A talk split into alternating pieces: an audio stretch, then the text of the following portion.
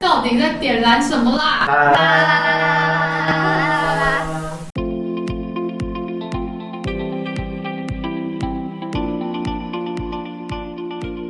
！Hello，欢迎收听《到底在点燃什么啦》？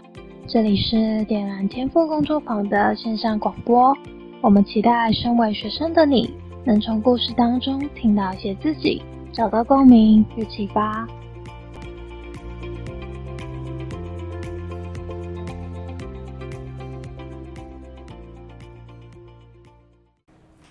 嗨，大家好，我是今天的主持人紫云。我今天邀请到的来宾呢，是我在点燃天赋遇到的好朋友。Hello，大家好，我是秦明。我们算蛮久没见，因为你去当兵嘛。最近过得怎么样？这年假你有什么打算吗？就其实往年像这种月圆人团圆的这种时候，或是什么年夜饭，其实就我在家里是比较可能不会回去，想说我都不会在家里这样子。对对对。所以你以前很常不在家。很常不在家，就是比较爱乱乱跑这样子。哦。对，那其实，在参加点燃天赋之后，我发现我是就是很很在意我的家人，对我来说其实是最重要的第一顺位这样子。嗯嗯，最大的改变其实我觉得是我在毕业的那个时候，嗯大学毕业，我主动去找我的家人去，他们讲我未来的规划，嗯让他们了解哦，就是我在想什么，然后我为什么会常常不在家里，在做一些我认为对自己有帮助的事情，这样子。嗯嗯嗯。那是什么原因让你想要改变跟家人的关系？因为这其实不容易。嗯，这真的是一个蛮需要勇气的事情。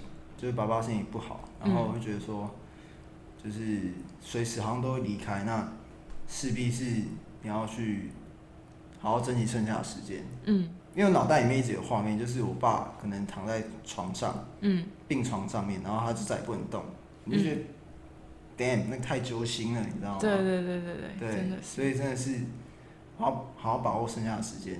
有时间，像我现在当兵放假，我等下就要回家直接烤肉烤起来了。直接喂爸爸，你一口我一口这样。你一口我一口，你侬我侬，几样几毛，赶紧加倍送。对，直接吃起来，不然真的是哎，所以你就是因为碰到爸爸的健康状况，嗯嗯，所以你就觉得要把握剩下的时间，嗯，去凝聚这个家庭的向对对对对心力嘛。对。那那你妈会不会觉得你的你你很奇怪，怎么会突然变这样？其实点燃天赋那时候，其实我邀请我的家人来，有就是参加成果发表这样子。嗯对对对，那也是让他们看见说，哦我到底都在做些什么，有什么改变。嗯对，然后也让他们放心。嗯对，姐姐也有带那个消息回去给妈妈转述给他们听，这样子，嗯嗯嗯，他们就对我相对更放心。对，对对我觉得是有差的。嗯，差异非常大。然后我觉得包括就是不只是我对于家人，而是我做出的那个行动去改变一个家庭的氛围，嗯就是整个家会变得更懂得去表达爱这件事情。因为大部分的那种中国传统家庭是会比较对于爱这件事情是难以启齿的，嗯，就比如说我爱你啊，或是拥抱啊这些我觉得。包括我们家也是。对，比较 close 的这种举动，嗯是比较难去去表达出来。但是我对觉得，呃，在我先抛砖引玉之后，嗯变得更加的是有那种，就像你刚讲，向心力、凝聚力出来。你怎么做？因为我每次做都会有一个时效性，就是可能三个月之后就没了，就会又那就是你要再继续做，哦，所以你也有经历过这样就持续，一对哦，要持续做就你要一直跟他们互动，对对，一直保持一个良好的互动，然后包括是嗯像家里的群主什么的，就是也会变得更有爱。嗯，像我跟我姐姐互动，他们就是很常用那个爱心贴图啊什么的，两小无猜起来了。真的对？对对对，真的真的，就是变得感情更好、嗯更嗯融洽这样子。对对对，我觉得那是一个最乐见的一个状态，对也是也是行动过后的才看见的东西。嗯我在我在想一件事，就是我我到底就是参加点燃天赋，就我我我参加过这些课程跟其他人的差异性。哦，你看到了对，我有？看到一些不一样。那你发现什么？他们就是因为当兵，其实就有当过兵的那个听众都知道，当兵就是很 boring，嗯对，很无聊，等一下混日子这样子，嗯数馒头过日子。那但其实我我自己的习惯是我都会呃做笔记，哦，对我会做笔记，就是觉察日记？对觉察日记，就是我今天干了些啥啊什么的。对对对对，你会我会觉得日子比较过得快一点，有意义一点有。意义一点。那你觉得里面学到最就是体验到的东西是什么？你说在点燃天赋后，就是最近啊，你当兵嘛，就算这么无聊，嗯但是你还是体验到了什么？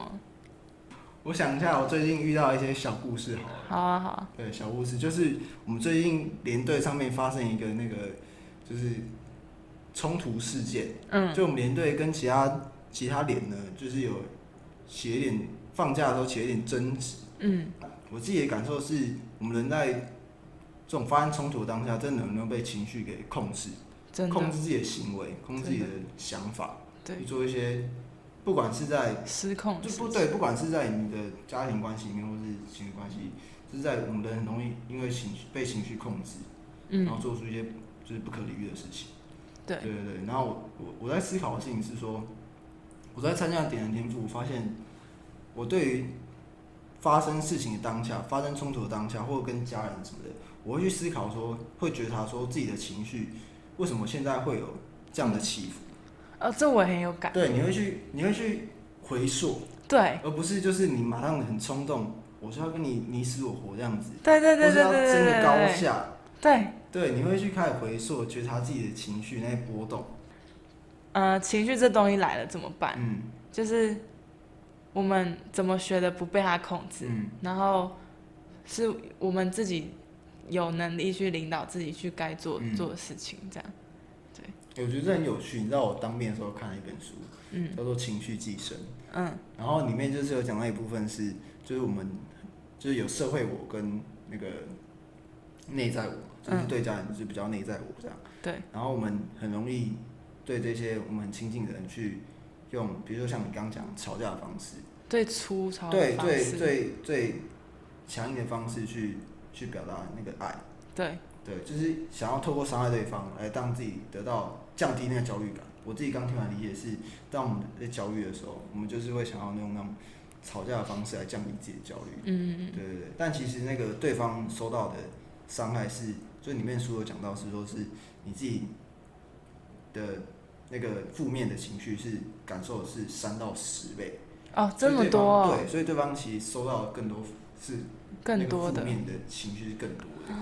对，所以重点就是情绪这回情事。绪这一块，对，情绪寄生，这边推销书哦，情绪寄生蛮好看的，大家可以看一下，蛮有趣的。其实可以聊的还很多，嗯。就是情绪跟家人嘛，嗯。这这东西其实聊的东西很很多，但是嗯，我觉得控制这件事情，就是要怎么领导自己这件事情，是学校没有教的，嗯然后父母可能也不知道，也不会教，然后但刚好点燃就是一个会教的地方，嗯，是一个不只是教，是对不只是教对带我们去体，验，对对对，让我们真的有感受到，然后可以运用出来，嗯。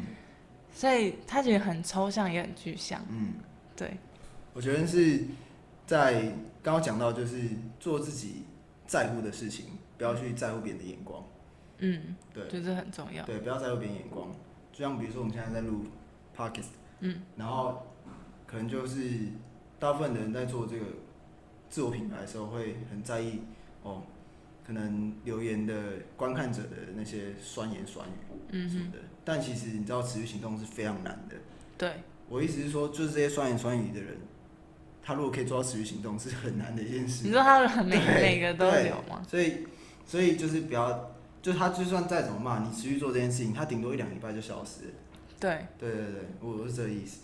对，所以我觉得就是在做自己在乎的事情，然后不要在乎别人眼光，坚持做对的事，这样就好了。